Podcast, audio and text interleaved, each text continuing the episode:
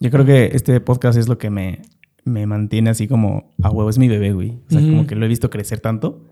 Sí, y la neta es que veo mi- mi- mis primeros episodios y digo, están de la chingada. o sea, neta, qué asco, güey. O sea, me da pena verlos, Sí, escucharlos. está cabrón, güey. no sé si a ti te pasaba lo mismo cuando... Con los videos, sí, cuando, o sea, yo me grabo mucho cuando voy a subir al stand-up.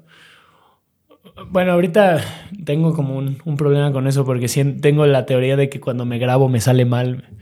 Ok. Entonces, cuando no me grabo es cuando me va muy bien y ya, este, pero normalmente sí trato de, de grabarme para ver el video, ver qué puedo mejorar y ver si puedo subir algo a redes, ¿no? ¿Cómo, ¿Cómo lo grabas? ¿O lo pones como en un tripié abajo del escenario? Eh, o- pues el teléfono, ahora sí que como pueda. A veces es de con compas comediantes, como también ellos se graban y así es como de, ah, yo te grabo, tú me grabas, güey. Ujú. Y ya le damos juntos. Pero sí, casi siempre es nada más así llegar y poner el micro ahí, digo, el, el, El teléfono donde sea, güey. Sí, pinches videos así que pasa la gente al lado, güey. Así te Y se escucha bien feo. ¿no? Porque tienes a toda la gente aquí. Sí, este, exacto, güey. Sí, se escucha todo el bullicio por todos lados, güey. Así, sí, si te graba un amigo, güey, no, no falta el que se pone así como a pinche. así a cotorrear mientras te graba y tú estás así como hablando y al- de fondo se escucha. Ajá. No, sí, yo creo que al rato vamos por unos tacos, ¿no? Puta madre. Puta madre. Sí. ¿Cómo, por, qué, ¿Por qué decidiste grabarte, güey? O sea. Porque esto porque ya yo- empezó, güey. Esto ya empezó, güey. Esto ya empezó, Esto así ya- es. Ay, hijo de perro. No, no tenemos líneas de no, entrada. No me di cuenta, gente. Diego ya me tiene aquí grabando. Sí, Ajá. porque, o sea, cuando yo, al principio yo no me escuchaba mis episodios. Y justamente Ajá. ahorita ya lo hago para justo ver qué muletillas hago, si hice Claro. algunas preguntas, cuáles sí, cuáles no. Pero a mí me daba mucha pena escucharme. Ya después Ujú. como que me fui quitando las, la pena. Pero tú, ¿por qué lo empezaste a hacer? Pues igual, o sea, en- al principio sí fue mucho como para empezar a mejorar. Lo de las muletillas lo he tenido toda la vida. Sobre todo la muletilla del güey, así para todo. Es que pedo, güey, ¿y cómo estás, Ah. güey? Y no, de repente estás ahí en el, en el Walmart, güey. Y entonces, o sea, como que sí es tra- trabajar como esas muletillas, ver cómo hablé, cómo lo dije las cosas. Es mucho, la comedia es mucho timing, mucho delivery. A veces importa, bueno, no que importe más, pero a veces pega mucho más en el público que seas, que el cómo lo dices y que con qué tiempo lo dices a realmente lo que estés diciendo. Por- o sea, el mayor ejemplo de estos yo creo que es Daniel Sosa, por ejemplo. Él sí está muy cabrón de que habla el güey y, o sea, si te pones a analizar el texto, o sea, que es bueno, al final de cuentas es un gran comediante, pero lo que tiene mucho es cómo lo dice y en el tiempo en el que lo dice. O sea, él sabe en qué momento soltar los remates, en qué momento soltar las premisas, en qué momento dejar ir lo que ya está diciendo y pasar a otro tema. O sea, callarse, los silencios también a veces hacen como la verdadera risa. Ajá. Y, y el cómo, o sea, que es como esta parte de, de, ah, bueno, Ajá. voy a hablar como mi tía, ¿no? Y no mames, güey. O el, ah, mira, 20 pesos. O sea, como que todo Ajá. eso es gracioso, pero lo potencializa muchísimo con, con el cómo. ¿Y eso lo, o sea, es a propósito? ¿Lo hacen a propósito? Sí, cada vez, o sea, al principio, evidentemente, como que lo vas haciendo inconsciente o no lo haces de plano. Pero ya vas avanzando como en el tiempo y te das cuenta así de, ok, ¿cuánto tiempo me tengo que esperar entre lo que tiro mi premisa y en lo que tiro mi remate, no? Y ya el tiempo que, que tienes entre esos dos muchas veces es lo que define que el chiste jale o no jale. Porque a veces tienes que tirarla muy rápido para que el público no te alcance a cachar lo que vas a decir y pues que te prediga el, el chiste. O esperarte para que la gente como que se empiece a hacer la idea de lo que le estás diciendo y de repente como pasarte al otro canal Ajá. y pues ya que rompa la risa. O sea, me imagino que eso también lo vas viendo conforme, porque supongo que cada quien tiene su estilo, ¿no? Y su timing y su, o sea, todo esto para poder hacer reír a la gente, ¿no? Creo que todos, o sea, o no sé si existe una fórmula como de, te tienes que esperar tantos segundos, tiras la premisa, tantos segundos, te esperas, tiras el remate. Depende. Porque siento que también si, si vas como dándole vueltas al chiste, Ajá. se vuelve medio tedioso, ¿no? O sea, también tienes que saber cuántas... No sé cómo se diga, güey. O sea, no sé cómo, cómo funciona. No sé ni siquiera qué es una premisa. O sea, sup- yo entiendo como Vamos. premisa como el, como el contexto. Ajá. Ajá, ¿no? Sí, vamos a empezar eh, desde el principio. Vamos a ¿no? empezar Creo con eso. sí. Ajá. Ajá. El- los chistes normalmente están constituidos por una premisa y un remate. La premisa es darte todos los elementos, como dices tú, del contexto de, de lo, que vas a, de lo que vas a decir. Y el remate normalmente es lo gracioso de, de tu chiste. O sea, es, es, es igual de importante la premisa y el remate porque al final de cuentas, si tú tiras un remate aleatorio, así como de, eh, no sé, estos chistes que salían en, en- en Dexter, me acuerdo mucho, ¿no? De que de repente solo salía el remate de, y eso no era un átomo, era mi esposa. Y ya, así, o sea, como que no, no genera la risa. Ajá. Porque Porque no no, entendías que- tiene el contexto, Ajá. ajá. Entonces necesitas como esa parte de que el, el comediante de alguna forma te lleve como por el caminito Ok. y luego te diga, ah, pero ¿qué crees? La parte graciosa te va a sacar de ese camino y te va a llevar a otra. Ah, ok. Entonces ya el remate puede ser de muchas formas, ¿no? Existen varias, varias formas de, de rematar, que ya es como mucho la parte de la teoría de la comedia. Pero lo más común es este como giro de tuerca que le llaman, o, o muchos le dicen como la Z. Ok. Porque es como vas avanzando en tu caminito y tú crees que la historia, o sea, tú haces que el público crea que la historia va a seguir por acá, pero lo rompes y te vas en otro camino. Ok. el Entonces- remate es ese romperlo. Exactamente. ¿Y generas otra premisa a, a Eh, raíz de eso? No, no, no tal cual. O sea, puedes, pero entre mejor constituyas tu primera premisa, ya lo que viene después son remate tras remate, tras Mm. remate, tras remate. O sea, al final de cuentas vas haciendo como tu caminito, pero todo va enfocado a tu premisa. Por eso es, de hecho, es a veces hasta más importante definir bien tu premisa. Ya el remate va cayendo poco a poco. Sí, porque supongo que también la gente tiene que entender y como que también tiene que, tienes que agarrarle- agarrarlos como de sorpresa, ¿no? Para que, Sí. Para que se puedan reír y puedan generar esta, es- lo que tú quieres que, que se logre, ¿no? Justo, ¿Cómo, justo. cómo empezaste con la, con la comedia, güey? Porque tú eres ingeniero mecánico, ¿no? Wow. primero, primero ¿cómo, cómo, o sea, fue como tu proceso de decisión para estudiar ingeniería mecánica? Primero, ¿quién eres tú, no? Primero, ¿quién eres Hola, soy Fede, gente en casita. gente bonita. Eh, sí, bueno, yo eh, estudié ingeniería mecánica. ¿Cómo fue ese pedo? Aparte estudiamos en la misma escuela, ¿no? Estudiamos en el ITQ, en el famosísimo ITQ. Un saludo a todos mis compañeritos. Saludos, de- váyanse de- la chingada. Terrible escuela, no es cierto. No, sí es cierto. Eh, wow. Yo, yo empecé en la prepa, yo tenía entre psicología y ingeniería mecánica. Ok. O sea, tenía completamente los dos caminos opuestos. Como a todos, güey, ¿no? a mí también todos, cuando, o sea, ajá. cuando yo hacía mis test vocacionales me decía que yo iba a ser para, me decían, tú eres bueno para el arte, para la psicología y para la ingeniería. Y yo, puta, no me ayudaste en nada. O sea, ¿tú qué soy bueno para Eh, todo? ¿Acaso? ¿Soy Dios? wow, saludos. Sí, casi, Dios. casi, güey. Saludos. no, sí, está, está cabrón. O sea, la psicología creo que fue mucho como por las materias que llevaba. O sea, como que sí, uno que otro profesor o maestra así que tenía en la, en la escuela, sí era mucho como que orientaba la clase de psicología chido para decir, "Mm, tal vez me interesa esa parte. ¿no? Y la ingeniería fue mucho por mi papá. En, sí, mis, mis dos papás, mi papá y mi mamá son ingenieros. Mi papá Ujú. mecánico, mi mamá civil. Pero pues fue mucho como este, admirar mucho a mi papá, como todo lo que hacía y decía, ok, aquí como que hay dinero también, ¿no? O sea, está padre lo que hace y pues Hay mira, dinero. hay dinero, ¿no? Somos blancos privilegiados de alguna Y mira, forma. ¿cuántos ocho años después? Ni Y mira. dinero, ni... Lo único que tengo de ahí es la blanquitud todavía. y entonces, este, o sea, decidiste irte por la, por ingeniería mecánica. Sí, sí, me fui por ingeniería mecánica. Mi mamá fue mucho como mucha influencia ahí en esa parte de, güey, los psicólogos les puede ir muy bien o les puede ir muy mal. O sea, como que mi mamá tenía esa teoría, ¿no? De que no había un punto medio ahí. Entonces me dijo, por el otro lado, pues tienes ingeniería mecánica que pues mira, a tu papá pues le está yendo bien, tiene buen dinero, todo eso, ¿no? Y dije, pues sí, sí es cierto, güey. ¿Por qué no hacerle caso a mi madre? Ella debe saber algo que Claro. yo no, maldita sea. y pues sí, así fue como entré a ingeniería mecánica. Tenía la espinita un poco de comunicación, sobre todo porque algunos amigos como que empezaron también en- en- a meterse en comunicación. Pero como mi hermana estudió ciencias de la comunicación, la veía que ba- batallaba también mucho para encontrar trabajo, toda esta parte. Y sí fue como, mm, no, no, No, quiero batallar tanto. no quiero batallar tanto, sí, Ajá. exactamente. Quiero mantener mi maldito privilegio de alguna forma. Pero aparte está cabrón porque siento que, o sea, como todos tenemos un contexto diferente, siento que, por ejemplo, a mí también pasó igual, ¿no? O sea, yo veía a mi papá que le iba bien y es ingeniero. Y dije, ah, pues seguro también me va a ir bien. Salgo de la carrera y no me va como él, güey, porque todos tenemos Por un contexto diferente. Y aparte, también creo que... mm, ¿Qué pasó? nada más una botella. Ah, una botella. Para los que está- nos están viendo en YouTube. Ah, porque esto va a YouTube. Creo que te sí Ah, conté, esto va ¿no? para YouTube. Esto va Ah, para YouTube. Hola, gente en YouTube. esto fue lo que sucedió. La botella. Ah, Entonces- sin marca, ¿eh? Sí, que no, porque si no, no nos patrocinan. Necesitamos excelente. primero que nos patrocinen. Necesitamos dinero. Necesitamos dinero Gente, aquí. si alguien está viendo, por favor, invierta. Ahorita le pasamos una cuenta. Puede aparecer aquí. ¿La- una la cuenta vamos a poner aquí? Ajá, excelente. Nunca había podido hacer eso, güey. Excelente, es la primera vez. Diciendo, aquí va a aparecer algo. O sea, No sé qué va a aparecer, pero aquí va a aparecer algo.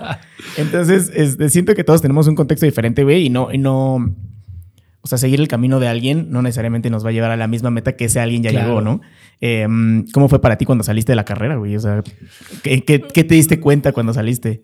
Pues la verdad fue bastante como sencillo, por decirlo de alguna manera. O sea, porque yo desde, desde que estaba en la carrera, yo tenía como la intención de trabajar donde trabaja mi papá, en la misma empresa. O bueno, donde trabajaba, ya se retiró, ¿no? Pero, o sea, empecé como a buscar la, la forma de meterme, como que sí fue muy metódico, así de, ok, necesito aprender bien inglés. Entonces me meto en una escuela de inglés. Ok, ahora necesito meterme en proyectos para que la gente como que empiece a jalarme, ¿no? ¿En qué me quiero dedicar? Yo hasta la fecha me dedico al análisis termodinámico. Entonces era mucho como que le voy a enfocar mucho mi- mis estudios o la- las materias hacia ese lado, ¿no? O sea, no tanto de elegirlas, sino o que le voy a poner más atención a estos profesores, voy a juntarme más con ellos, preguntarles cosas, todo, ¿no? Ok. Y ya básicamente llegaron a mi escuela, empezaron como con esto de las pasantías, había como un proyecto en la empresa que, que era como justo para pasantes. Entré y hasta la fecha, o sea, fue, fue casi como muy, muy directo, la verdad sí tuve Mm, bastante suerte. Bastante suerte. Sí. Y cuando, cuando empezaste a trabajar, porque digo, ahorita eres, eres comedia. Bueno, te dedicas a la comedia. Bueno, Ajá. tienes Por este parte proyecto, parte. aparte, en parte a la comedia. Ajá. Pero, ¿qué, sentís, ¿qué sentías? ¿Sentías que te faltaba algo cuando trabajabas? ¿O también cómo fue cuando te empezaste a meter como a este camino a la comedia o este buscar este algo más? Este otro lado, es, es- pues está como curioso esa- ese lado porque eh, yo creo que fue, ya llevaba unos cinco o seis años en la empresa, no, cinco, como cinco años más o menos.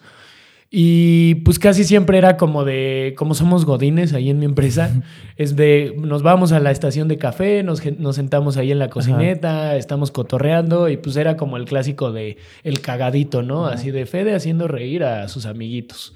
¿Siempre ha sido así? Siempre. Yo creo que, bueno, lo, lo he analizado y ha sido más desde la secundaria. Ok. Ajá, en la primaria creo que fue como muy...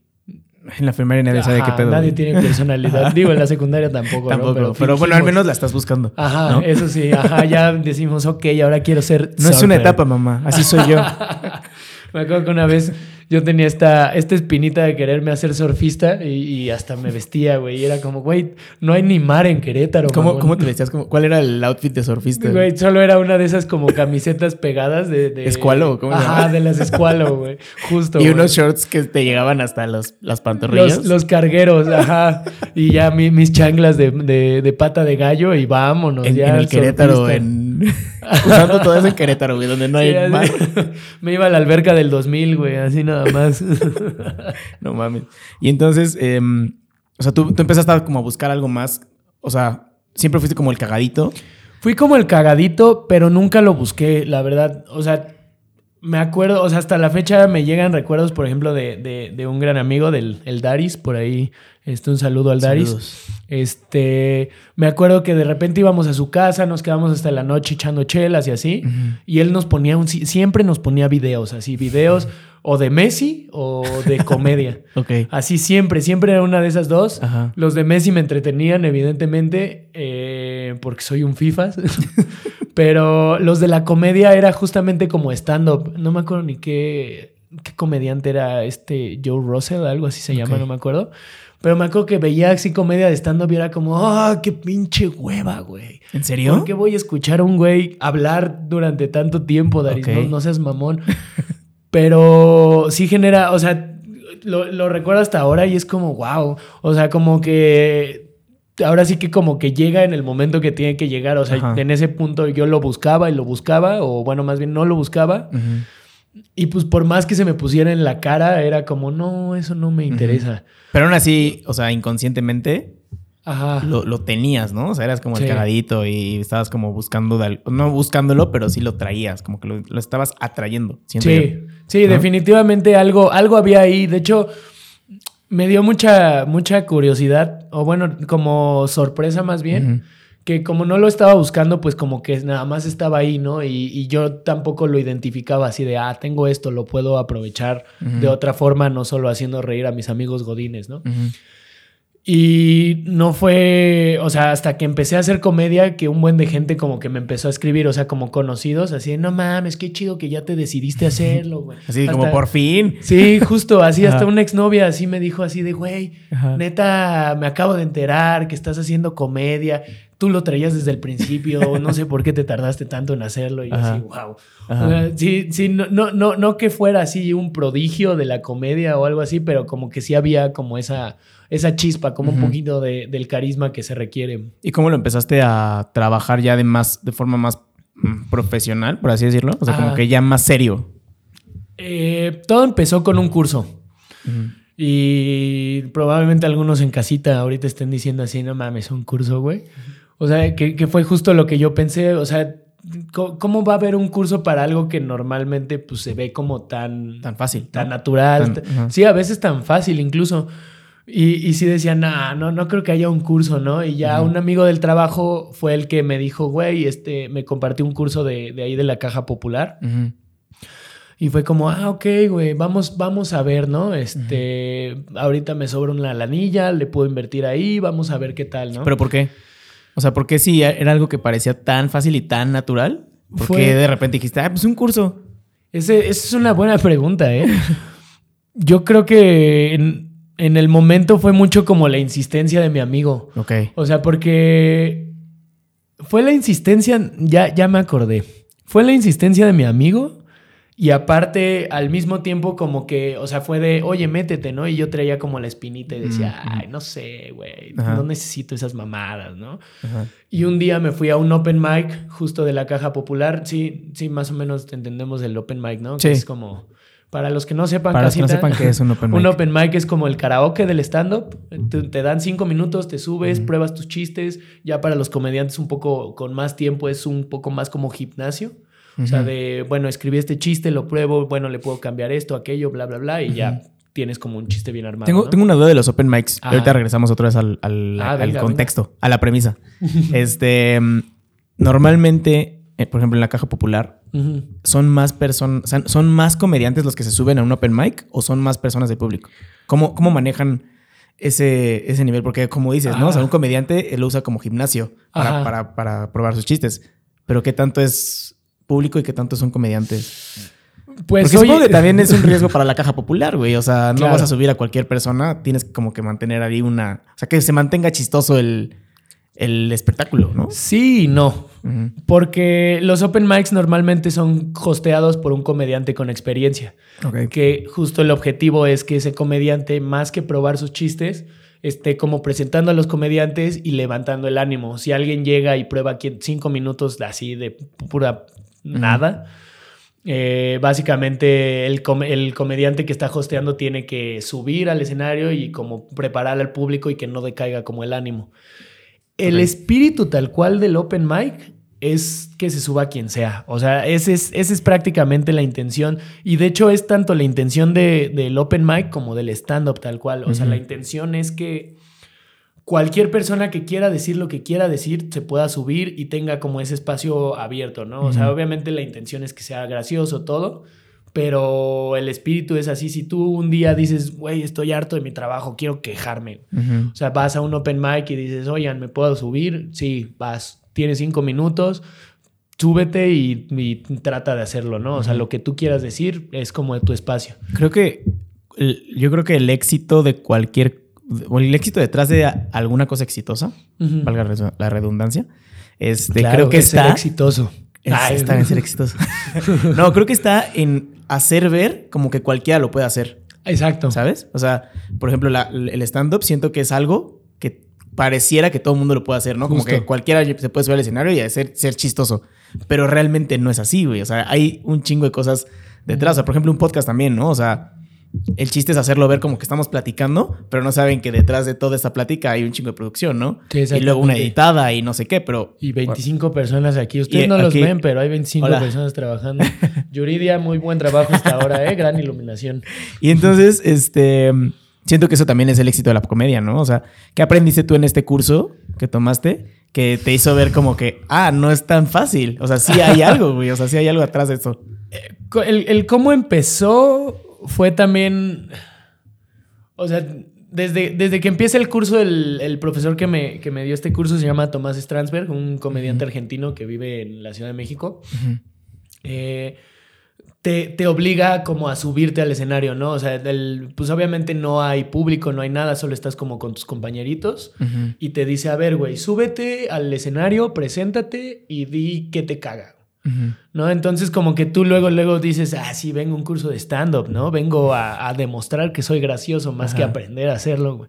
Entonces te subes y luego, luego es como, ok, yo soy Fede y no mames, me caga el tráfico porque, eh, no sé, siempre llego tarde a todos lados. Y tú crees que el decir así de, eh, me caga el tráfico va a hacer que la gente se ría, ¿no? Como que tú en tu mente tienes esta idea de que... De que, ah, sí, a mí también me caga. Y, Ajá, de que es, es ese lado, la comedia, ¿no? Que es como, ok, ya gener- generé esta empatía y de alguna forma, por decir que me caga, por decir una grosería incluso o alguna vulgaridad, la gente se va a reír, ¿no? Pero justo pasa esto, dices, te presentas, dices que te caga y como que el público pues, solo está callado, ¿no? Ajá. Bueno, en ese caso tus compañeros, y es como, mm, un momento, creo que no era tan sencillo, Ajá. ¿no? O sea, a veces, y, y eso lo dicen como muchos comediantes ya como muy experimentados, que no siempre por ser como el cagadito del grupo te va a convertir en un buen comediante. O sea, normalmente funciona en tu grupo de amigos porque tú, tú solo tiras los remates de premisas que hay implícitas en todo lo que Mm. tienes con tus amigos. O sea, como esta, esto de lo que Pues este chiste local, de- ¿no? Exacto. Ajá. Esto del chiste local, pues justamente es eso. O sea, una premisa que ya entendemos todos y pues que ya nada más la dices. Aparte de que cuando te subes en el escenario tienes de alguna forma como no la bueno, sí la obligación o más bien el público siente que tienes la obligación de hacerlos reír. güey. Ok. O sea, es, es bien diferente a que estemos como en un grupo de amigos cotorreando, todos sentados alrededor de una mesa, echando chela o lo que sea, y que yo suelte algún remate y que todos se, se caen de risa, a que esté yo enfrente de 25 personas, que incluso puros desconocidos, con un micrófono en la mano y con todo un escenario encima, bueno, abajo de mí. ¿no? O sea, como que el público va y inconscientemente dice como, a ver, hazme reír, güey, a eso vienes, ¿no? Entonces cambia completamente la dinámica y no te das cuenta hasta que te subes al escenario. Y eso no, no predispone como que, ok, yo ya pagué porque me hagan reír, ¿no? O sea, yo ya voy predispuesto a que me, pues me quiero reír, ¿no? O sea, ¿no es más fácil?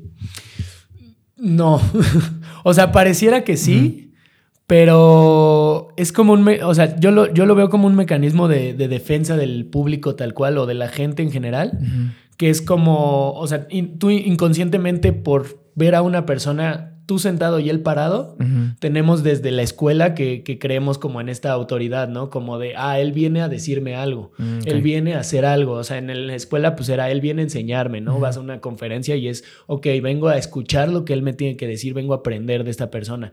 En este caso justamente es como, ah, ok, vengo a reír, ¿no?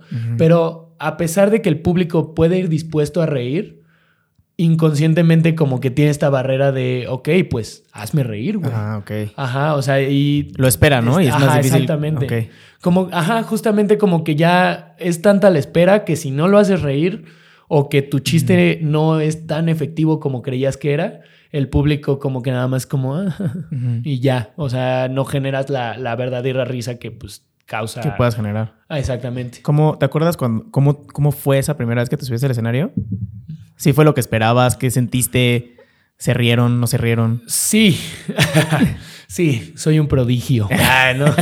Eh, la, la primera vez que me subí ya con público y todo fue justo en la graduación del curso. Ya el, el curso te hace preparar como una pequeña rutina de cinco minutos, que es como el tiempo estándar de, de los open mics. Entonces, como tienes, vamos a preparar tu- tus primeros cinco minutos y ya de ahí tú te vas. Eh, la graduación se fue ahí un, un domingo en la caja popular, fue como a las 2 de la tarde, una cosa así. Nadie va al Nadie la Caja va popular el domingo a las Ajá. 2 de la tarde. Sí, exactamente, nadie. Pero como éramos graduados y todo, Ajá. pues lo llenas como con tus amigos. O sea, no, no, no tienes como público tal cual, sino Pero también son los amigos y familia de los otros comediantes. Sí, ¿no? O sea, exacto. no, Sí. solamente es tu público. Exactamente. Esa, e- esa, justo cuando yo me gradué, la mayoría venían de fuera de Querétaro. O sea, venían de San Luis o de Celaya o de no sé de dónde, pero, o sea, casi todos venían como de fuera. Entonces, no traían como mucho público. Y justamente como orientado a lo que te decía de que mucha gente ya era como de ya era hora que hicieras stand-up, un buen de gente fue como, ah, sí, yo voy, yo voy, yo voy. O sea, me acuerdo que sí fueron, yo creo que como unos 20, 25 amigos Ok. Que al final de cuentas ya en un público real pues no es tanta gente, pero sí ya se siente como... Sí, algún diferencia. apoyo, ajá. Sí, exactamente. Entonces me acuerdo que esa primera vez, justamente por eso, pues yo me sentí como bien cómodo, hasta me eché unos minutos de más. Eh, el público pues estaba respondiendo bien porque pues era, eran amigos míos, hablaba como del trabajo, me acuerdo que esa rutina era mucho de, de- de la vida Godín y pues muchos amigos del trabajo, entre ellos el que me, me obligó casi casi a hacer stand-up. Un saludo a eh, Daniel Muñoz por ahí. Saludos. este fue, fue como muy, muy bonito como la experiencia, pero ya el público real, o sea, ya a partir de eso, la primera vez que hice, eh, ahora sí que stand-up sin la red, como de, de conocidos, terrible, güey. ¿Sí? Sí, o sea, yo diría que en promedio tal vez, pero sientes luego, luego como la diferencia de un momento, porque si hace una semana que me subí el domingo en mi graduación daba mucha risa, Ahorita ya no. ahorita ya no estoy generando, ¿no? Y te, te tardas en entender como eso de que, o sea, de romper la barrera de que antes hacías reír a tus amigos, o sea, ahora es hacer reír a desconocidos, Claro. que es lo, lo verdadero, eh, pues, Lo complicado, ¿no? Lo complicado. Ajá. ajá. ¿Y cómo... ¿Qué te mantuvo como motivado? O, pues sí, como motivado a que después de ese show, que tal vez no hice tanta risa, a seguir haciéndolo. Ahí tal cual fue como el hecho de que sí generé como un poquito de risas. De hecho, me subí de una vez con esa rutina, luego, o sea, como dos veces en total, ya con público desconocido. Y de ahí como que según yo dije, no, ya soy una verga. Voy a cambiar de rutina completamente, que es lo que nos pasa a un buen de comediantes que vamos empezando. Es como, ay, estoy harto de hablar de esto, de la vida godín, ya voy a hablar de mi mamá en este caso, ¿no? Pero entre que te cuesta encontrar las premisas, en lo que te cuesta generar los remates y todo eso, pues yo hice una rutina terrible. Me acuerdo que era una rutina como de me caga mancharme la ropa y es como va, güey.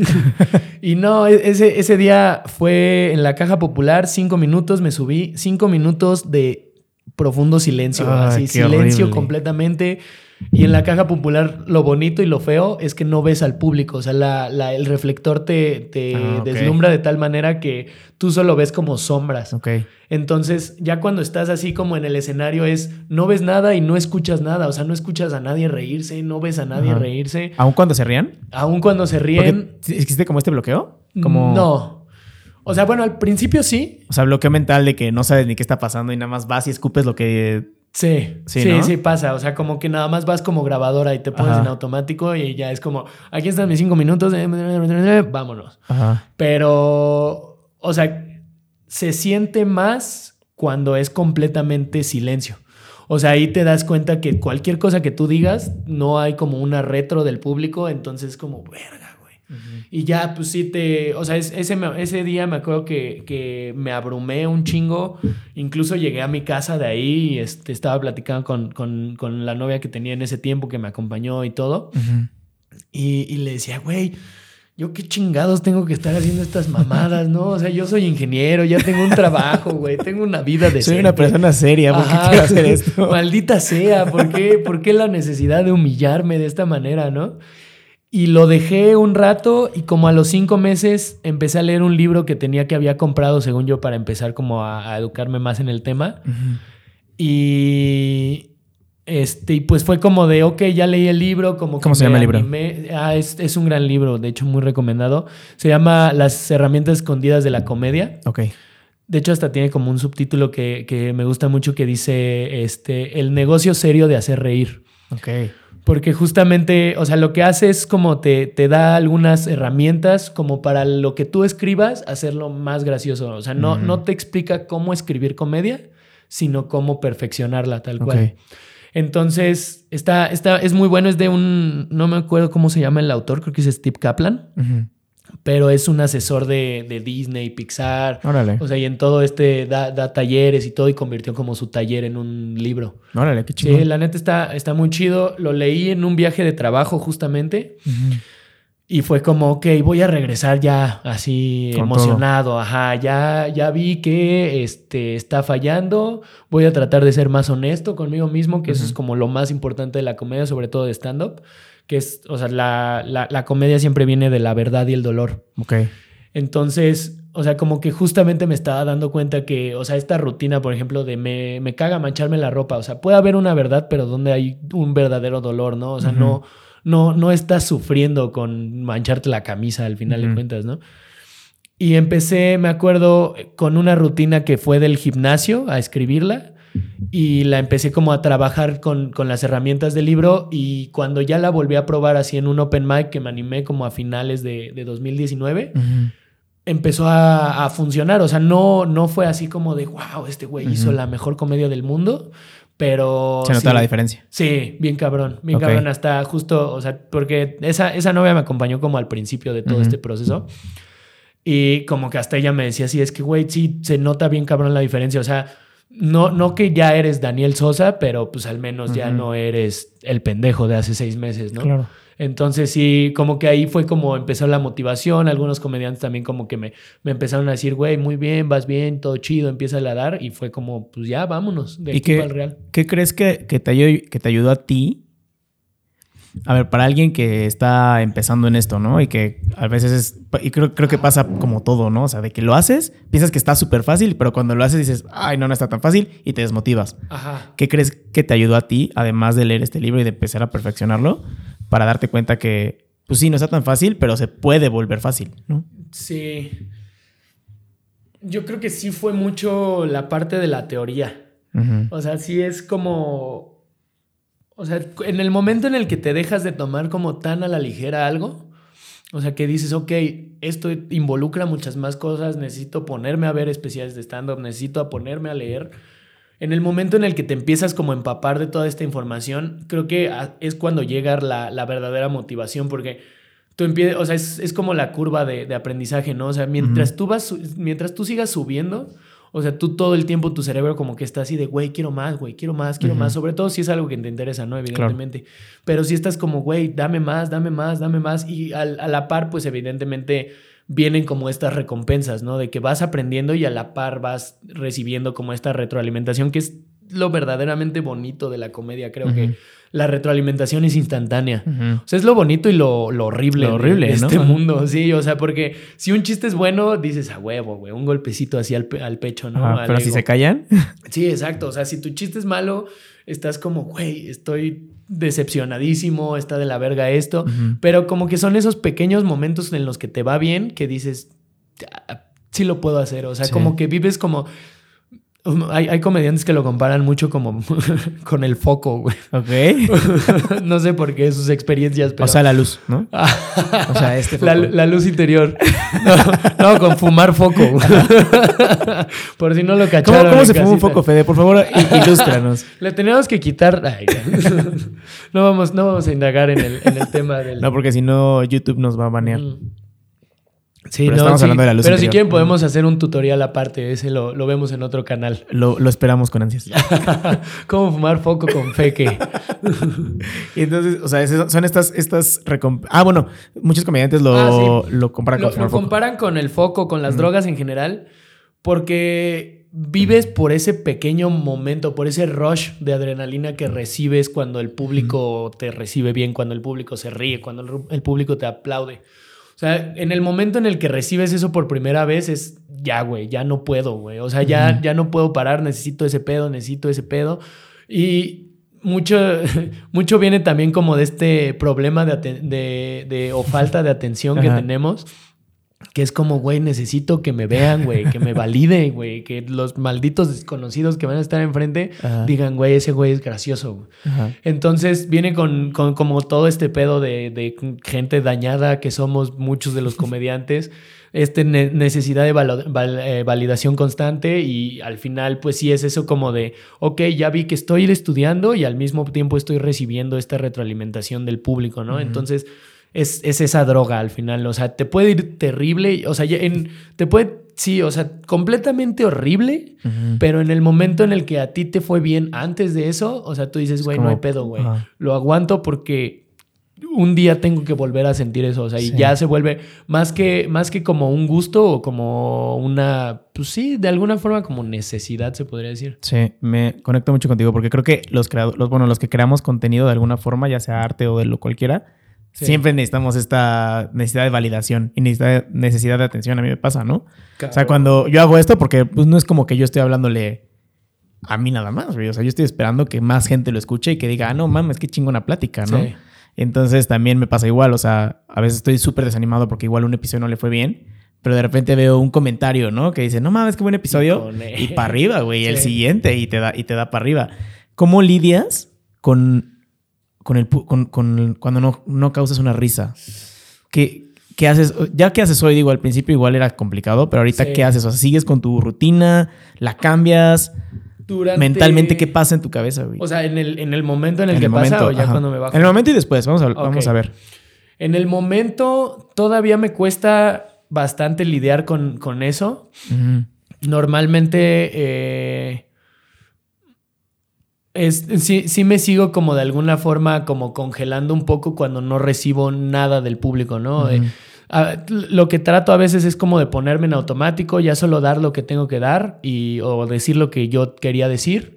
Ya ni siquiera me esfuerzo como en, en esta parte que te decía de, de- del tiempo, el, el cómo lo digo y todo eso, sino que es como ya lo quiero soltar. O sea, y me, me- me- me han dado mucho la retro de que como que justo trato de, o sea, una premisa, por ejemplo, que tengo que trabajar un poco más, o sea, como hablar un poco más de la premisa, tardarme un poquito más explicando esa parte. Y ya para poder llegar al remate y que sea más gracioso, lo que hago es como colapsar la premisa en menos tiempo como para poder llegar a la, a la Ok. parte graciosa rápido, ¿no? Pero pues evidentemente eso me da hacia el otro lado, o sea, no me da Sí. hacia el, hacia el punto que, que debería. Es, muchas veces me sucede eso y a veces lo que trato de hacer es paro, o sea, paro de golpe y empiezo a, a- a interactuar mucho con el público. O sea, ent- empiezo como, ok, estoy perdiendo demasiada la atención, vamos a parar.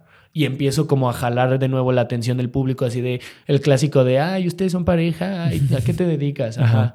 Así, si a ustedes los han molestado, probablemente sea por eso. Es por eso, porque no estás causando risa. Ajá. Así, sí. Sí, y, y que termina siendo bien incómodo. O sea, Ajá. si tú no estás causando risa y decides empezar a interactuar con el público y no te sale, Está peor. está más cabrón porque Ajá. empiezas a tensar cada vez más al público y más y más y más. Entonces el público, pues ya, o sea, es imposible que los, los hagas reír ya en ese, en ese punto. O sea, puede, es, es como, ¿cómo le dicen en el americano? El Hail Mary. O sea, ya es la última, la última oportunidad, así de, si saco algo gracioso contigo, güey, chido, y si no, pues ya valió madre mi, mi tiempo en el escenario. ¿Cuál- ¿Cuáles crees que sean las habilidades que un comediante debería de tener? Además de, obviamente, ser chistoso. No, no creo, bueno, al menos por ejemplo en la comedia de stand-up, incluso no creo que una cualidad sea ser chistoso. Ok. No se, no se requiere tal cual. De hecho, muchas veces la parte graciosa viene mucho como de, de la o sea, de lo que te decía, de la verdad y el dolor, o de, la- de esta honestidad. La, la, el verdadera, la verdadera cualidad creo que es esa, o sea, poderte reír de ti mismo, poder decir, güey, estoy de la verga en este aspecto, ¿no? O sea, mi, mi vida laboral es, es un caos, ¿no? O mi vida familiar es horrible, mi familia es lo peor, güey. O yo soy una persona terriblemente disfuncional, entonces vamos a explorar ese tema. Creo que parte mucho de, de esa honestidad. En, en cua- en cuanto más introspectivo pueda ser, y de hecho es lo creo que lo bonito de la comedia, yo, yo nunca he sido como una persona introspectiva y es como lo que me ha ayudado a trabajar mucho la, la comedia. Mi, mi, psicóloga me lo dice muy seguido como de, usa la comedia como el medio para que descubras. Y yo, ok. Y este... El, el, el, punto es que sí es mucho como este lado, o sea, como la, la honestidad y el, y el autodescubrimiento. Okay. Ese y el otro es la resistencia a la frustración, mm. que es aprender, o sea, que vas a fallar y vas a fallar y vas a fallar. Y cuando son los open mics, es como, güey, tú vienes a, cagarla al final de cuentas. O sea, tú vienes a, subirte y a que tu chiste no de risa. ¿Por qué? Porque es un chiste nuevo, porque lo estás probando y a pesar de que ya lo tengas probado, pues tal vez en ese día no, no lo estás tirando como debes, no lo vas a tirar bien, tal vez tienes un pedo en tu casa, lo que sea, tal vez el público tampoco viene tan dispuesto, tal vez no, no ha habido un trabajo antes como del host para que tú puedas llegar y ya nada más reventar las risas. O sea, tienes que aprender como a lidiar con todo eso y aprender, o sea, sobre todo a lidiar con la frustración y a dividirla, o sea, ver qué parte te corresponde a ti y qué parte le corresponde a los demás, ¿no? Que, que, al final de cuentas no, no te puedes adjudicar como toda la culpa, pero sí la parte importante, ¿no? Que es, ok, ¿qué fallé yo, no? O sea, ¿qué es lo que necesito trabajar en mi premisa, en mi remate? Tengo mucha paja en todo el texto que estoy dando. El texto tal vez no es bueno, güey. Tal vez no lo estoy diciendo como quiero, etcétera, etcétera, ¿no? Todo, todo esto que, que, que es, es, sobre todo también, pues ya la otra cualidad que es autocrítica. Ok. Y aparte también, o sea, justo lo que dices ahorita es importante de que hay muchas cosas fuera de ti que no, no, no tienes control. Sobre todo porque pues son un chingo de personas que no sabes si su día fue bueno, si no viene como, si los llevaron a fuerza, si no van a conectar con el chiste porque ni siquiera, ni siquiera pueden empatizar con esa situación que tú estás contando. o sea, como que hay un buen de cosas que no puedes controlar, pero pues si tú estás controlando lo que sí te corresponde, pues creo que ya estás del otro lado, ¿no? Justo. Sí, o sea, tú no necesitas ser el güey más gracioso el güey más efectivo, el, o sea, tú lo que necesitas es hacer tu trabajo bien. O sea, ¿qué, ¿qué, te corresponde a ti y qué ya no le, o sea, qué ya no te corresponde. Y, y sobre todo, por ejemplo, ah, me han dado como mucho esta recomendación de, güey, cuando te bajes del escenario, haz las, las anotaciones que, que tengas que hacer, todo lo que se te ocurra en el momento que necesitas trabajar cierra tu libreta y disfruta la noche, güey. O sea, ya no te la pases como, verga, ¿qué hice bien? ¿Qué hice mal, güey? Muchas veces hacemos esto como de, cuando, sobre todo cuando nos va mal, porque pues es cuando necesitamos la validación que no recibimos en el escenario. es como llegar con los comediantes y, ¿qué, ¿cómo viste, güey? ¿Qué, qué, qué, sentiste cuando, Lo necesitas, esto? Ajá. O sea, esperando a que el, el, otro comediante diga algo como, güey, está chido, güey, va por ahí, pero pues creo que puedes hacer esto o esto. O sea, cuando pues, realmente al otro comediante, a lo mucho, a lo más probable es que se esté eh, cagando de miedo porque es el siguiente comediante en subirse, ¿no? Entonces, y ni siquiera te, escuchó, ¿no? Sí, exacto. O sea, ese güey le vale verga, güey. Ajá. Y, o sea, lo, importante es como deja lo que tienes que dejar en el escenario ahí. Y ya, cierra tu libreta, disfruta tu noche y a lo que sigue. Porque si no, se van acumulando, se van acumulando y eventualmente ya cuando llegas, por ejemplo, a un show que ya hay ahí sí ya no tienes de otra más que dar risa porque pues, te están pagando al final de cuentas. Eh, ya tengas como todo bien aterrizado y no estés como cargando, por ejemplo, con esto de verga, es que ayer tuve un open mic y me fue horrible, güey. Entonces en este show me va a ir de la verga, güey. O sea que sí es lo muy. Tienes que soltar. Sí, exactamente, es soltarlo. Y, lo bueno y, lo malo, ¿no? También. O sea, también un buen show tienes que soltarlo porque no, no necesariamente te va a ir bien el siguiente show, ¿no? Exactamente. Y no puedes ir con eso predispuesto a decir, ah, pues, si me fue a ir bien ahorita, el siguiente también me va a ir bien y. ya valió madre. Y ya valió madre. que había escuchado que la comedia es igual a tragedia más tiempo. Sí. ¿No? ¿Cuándo sabes cuándo sí y cuándo no hacer un chiste sobre algo que pasó? Claro, sabía, sabía que me ibas a preguntar eso. Eh, o sea, porque ahorita tenemos esta cultura de la cancelación que está cabrona y siento que vives como en un en una cuerda floja de puta, si hago este chiste que en mi mente está cagado, pero probablemente me van a, o sea, tal, tal vez te van a pasar el tiempo suficiente siento que esa pregunta me la han hecho, o sea, no así como de, ay, me la han entrevistado mucho, pero como que me la han preguntado varias veces a lo largo así de los, de los tres años que llevo haciendo comedia y, y, siento que cada vez va cambiando la respuesta al respecto. Hoy en día creo que te podría decir, y no sé si el Fede del futuro va a decir, verga, el Fede del pasado es un tarado, pero Eh, Sí, o sea, la, la- al final de cuentas tú lo puedes hacer en el momento que tú quieras. O sea, al, al final es tu carrera. O sea, si tú te quieres enterrar, que te cancelen todos, güey, hazlo tú, güey. O sea, si, si tú ya casi casi tenías tu video grabado, pregrabado para las disculpas que ibas a pedir después, güey, hazlo, güey. O sea, al final de cuentas, más que, más que el tiempo que tienes que esperar, es las consecuencias con las que tienes que lidiar. O sea, si tú quieres, eh, no sé, fue el, el- no sé, por ejemplo, el último temblor, ¿no? Que hubo.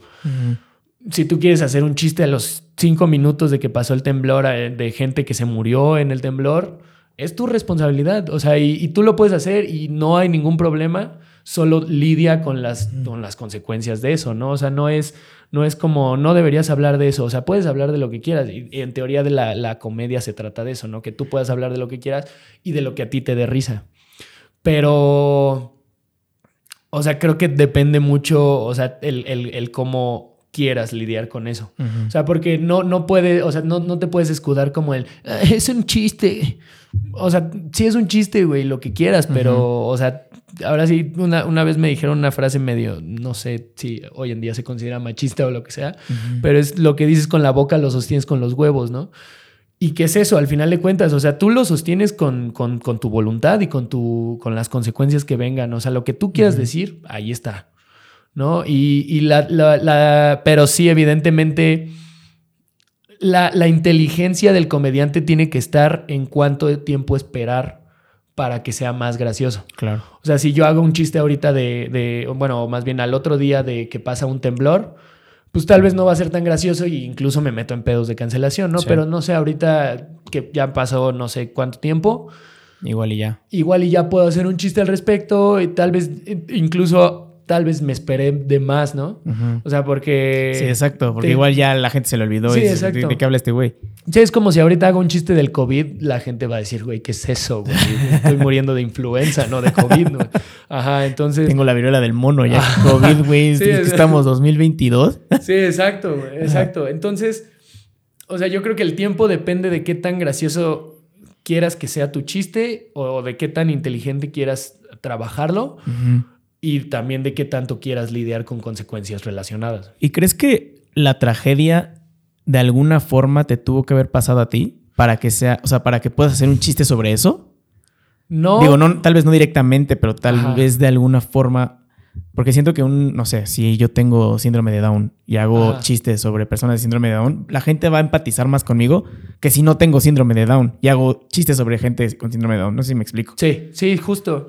Y, y definitivamente, o bueno, al menos como, lo- como yo lo veo, siempre recomiendo que sea así. O sea, tú hablas desde tu verdad y desde tu dolor, desde tu tragedia. O sea, no, no, o sea, puedes hablar de la tragedia de los demás, de los problemas de los demás, y muchos comediantes me, me mama cómo se, se escudan mucho en el, no, pues es que si yo no hablo de eso, ¿cómo, cómo se va a visualizar? ¿Cómo yo lo estoy poniendo en la mesa? No lo estoy invisibilizando.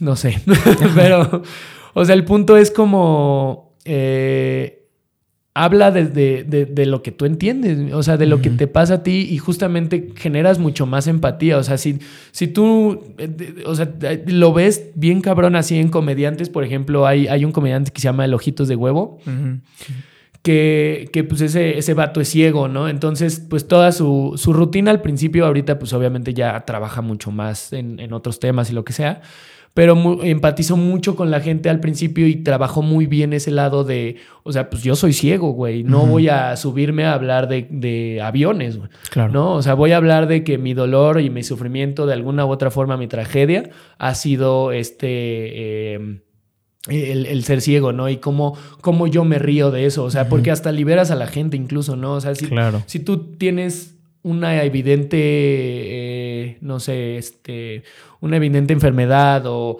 o capacidades diferentes que son muy visibles, ¿no? Cuando tú te subes al escenario, lo primero que causas en la gente es como la tensión de, ay, güey.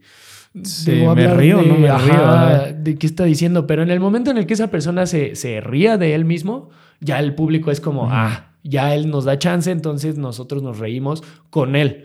O sea, mucho, mucho es esta, esta como sufrimiento de la gente que, que dice como, no, es que no se trata de reírse de los demás. Y, o sea, pues si él está haciendo ese chiste es porque quiere que te rías de él con él, no, no de él así a expensas de él.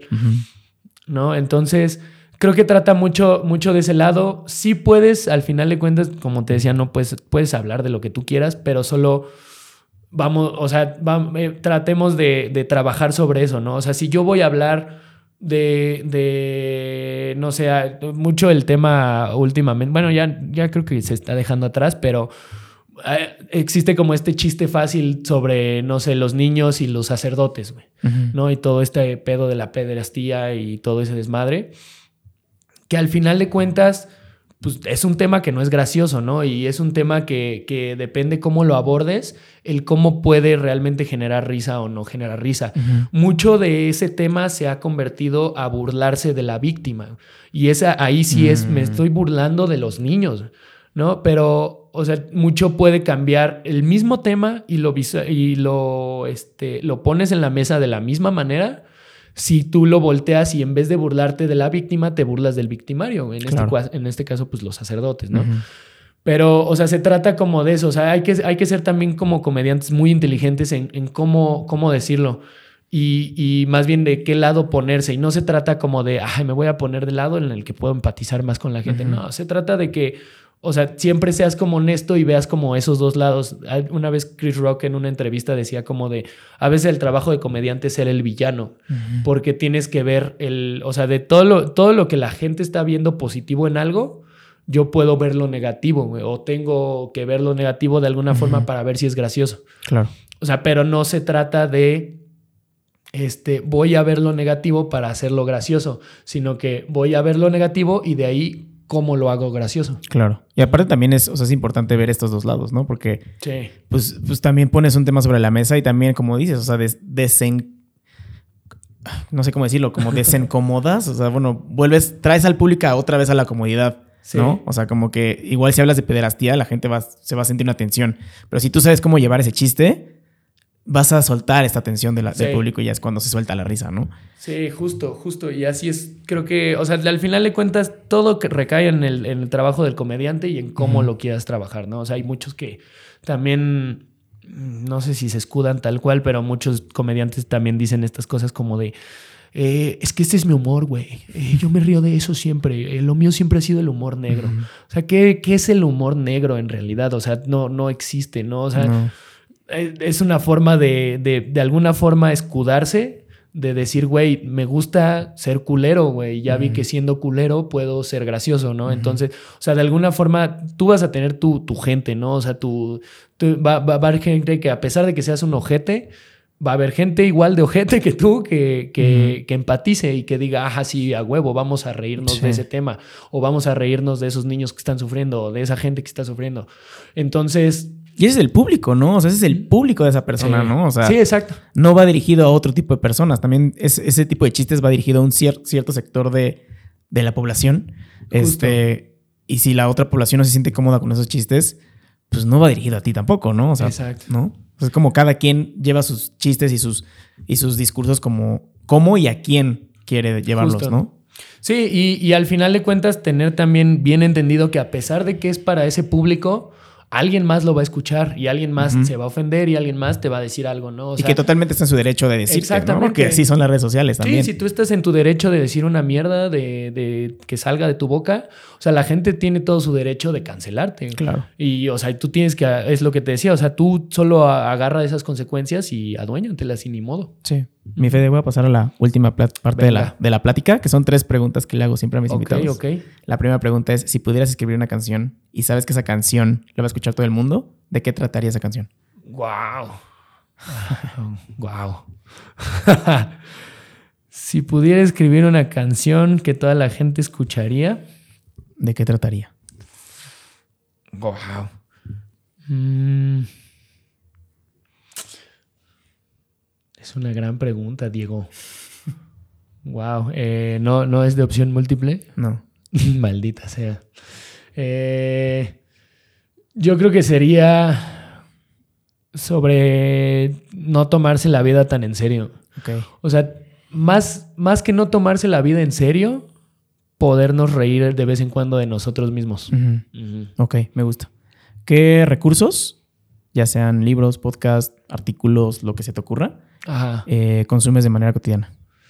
Ok. Eh, lo más que consumo son especiales de stand-up. Ahorita, hace poco vi uno muy bueno de un comediante que se llama Nick Kroll, que es el creador de una serie que se llama Big Mouth en, en Netflix. Mm, sí la ubico. No la he visto, pero sí la ubico. Sí, él, él tiene su, sacó su especial de, de- de Netflix bastante bueno, o bueno, al menos a mí me gustó mucho. Eh, en general sí es comedia. Justo acabo de escuchar el, el podcast del stand-up, que es una iniciativa, un proyecto mexicano para documentar como todo lo, la, la comedia de stand-up en, en México. Muy bueno, el productor es ah, un vato cabroncísimo, se ¿Quién llama es? Raúl Campos. Raúl Campos era el que también hacía. Es que hay, hay otro, ¿no? O sea, ahorita es el stand-up, el, el del stand-up, pero antes hizo otro, otro podcast. Sí, que era de entrevistas también Ajá, a comediantes. ese era muy bueno. Ajá, es Toma Uno. Toma uno. Se Ajá. llama, ajá. Sí, ese, ese él era el entrevistador, todo es, es muy bueno, también está muy enfocado a la comedia. Lo chido es que no lo enfoca solo al stand-up, entrevista también a, a gente que hace improv, a gente que hace clown, gente que hace de otro tipo de comedia, eso está muy chido.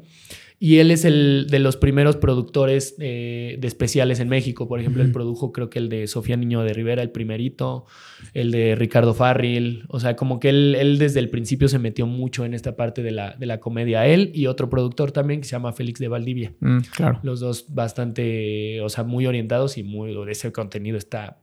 Sí, son, son muy buenos. Félix, Félix de de Valdivia también es, es muy bueno. Sí. Este, la siguiente pregunta es: ¿qué haces de manera cotidiana para hacerle fiel a tu pasión? ¿Qué hago de manera cotidiana? Pues es todo el tiempo es estar pensando en, rem- en premisas y en remates. Últimamente ha sido mucho, o sea, como que haga- con, con mi roomie que también hace comedia, eh, no- nos hemos metido mucho últimamente como a juegos de palabras que. Básicamente es los chistes de señor, que antes nosotros decíamos esos chistes son de señor Ahora son tus chistes. ya nos convertimos en esos señores. güey. Sí, ¿no? Entonces es como, como todo el tiempo estar pensando como en estos juegos de palabras. Muchas, nuestra otra Romy se, se molesta un buen porque siempre estamos como diciendo pura pendejada. Y, y siempre nos, nos justifi- justificamos como diciendo así de, güey, uno va a salir, güey. O sea, de los 25 chistes idiotas que voy a decir, uno va a salir Sí. que va a estar bueno. ¿No? Y es, es justamente como esa parte, o sea, como todo el tiempo estar como pensando en esa, en esa premisa o en ese remate que quieres trabajar y pues estar como constantemente en movimiento al respecto. ¿Y los escribes, los guardas en notas de voz o qué haces? De todo. Hay, hay unas que sí se me van, definitivamente. Eh, esas son, asumo que son las más buenas porque son las que se fueron y nunca supe si sí Ajá. o no. Pero trato de, tengo un chat conmigo mismo. Este, en, en el WhatsApp tengo, o sea, mi libretita, todo, y pues sí, o sea, es lo que, como, como pueda ver, o sea, o como, como me salga en el momento, pues escribir lo que pueda. Ok, chingón. La última pregunta, mi Fede. Te había dicho que son tres, pero son cuatro. La, La bonus, claro que sí. bonus es: ¿qué le enseñarías a los extraterrestres cuando vengan a visitarnos? ¿Qué les enseñaría? Mi ano. ¿Tú, Ah, no? Ok. Ok, no. Pobres extraterrestres. Pobres Creo que ellos, por eso ya no, no nos visitan. Es que, güey, piénsalo bien, güey. O sea, ellos cómo cagarán, güey. ¿No? O sea, cuando ellos vienen, siempre los vemos como muy humanoides. Ok. Pero es como, güey, genuinamente me da Ok, es, es una, es un gran. ¿Cómo? Claro, yo no lo había pensado. Ajá. Puede ser una forma de enseñarles, miren, así cagamos nosotros. Ajá, exacto. Pero ¿qué tal si te enseñan a ti cómo cagan ellos? ¿Te gustaría? Pues lo- la duda tal cual no sería tanto verlos cagar, que digo, sí me da curiosidad saber cómo cagaría un extraterrestre, pero es cómo se deshicieron del papel de baño, güey. Ok. O sea, porque veo a un perro Idea del millón. y un perro no usa papel de baño, güey. Y aún así no está manchado. Y aún así no está manchado. güey. O sea, pero un perro no. Bueno, también tendríamos que aclarar qué, qué tipo de extraterrestre, ¿no? O sea, qué tal que. sí, no ¿qué habla? tal si? Ajá, sí. pero, pero sí. Ok, tu Ajá, ano. Ok. Como un problema cotidiano, llevarlo ahí con ellos. Muy bien, me encanta. Muy bien, mi Fede. Pues muchas gracias por, por haber venido y sentarte a platicar conmigo de comedia, de lo, de la vida, del ano, de tu ano. este, ya por último, otro tema, ¿dónde, ¿eh? te, dónde te podemos encontrar? ¿Qué estás haciendo ahorita que te emocione? Eh, ok, me encuentran en mi Facebook, no es cierto. En mi Instagram, como Ajá. arroba elsfede. Aquí va a aparecer. Aquí, va a aparecer, sí. Ajá, están pa- apareciendo muchas cosas aquí. Sí, si lo están escuchando, no está apareciendo nada. No, no va a aparecer. Pero vayan a la descripción porque ahí lo Estaría, vamos a dejar. estaría chido que justo en ese momento pasara alguien en patineta, ¿no? Así como con, con el letrero. Arroba elsfede. Ajá, Arroba elsfede. Y él, ah, no ma. Eh, sí, en, en Instagram, que es donde, pues, como la red social donde más estoy presente en la comedia y eso, eh, es ahí, ¿no? Arroba el. Ok. Eh, ¿Qué proyectos estamos trabajando ahorita? Pues ha sido como mucho comedia tal cual de stand-up. Me encuentran ahora sí que de martes a jueves en Open Mics, martes en College, vayan, se pone chido. Eh, en College Bar, miércoles en la Caja Popular y jueves en El Ahumador del CIR.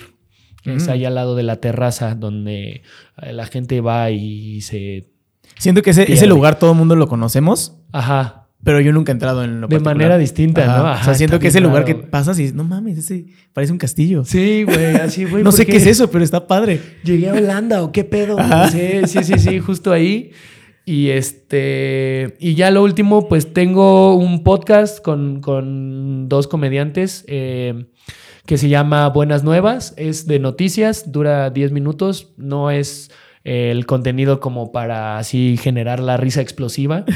Pero es como darles buenas noticias a la gente, que se la pasen bomba, uno que otro chistillo ahí Y tú divertido. eres el corresponsal, ¿no? yo soy el corresponsal, exactamente. Me mandan a viajar a todo el mundo. Qué este, eso es lo, lo- lo padre.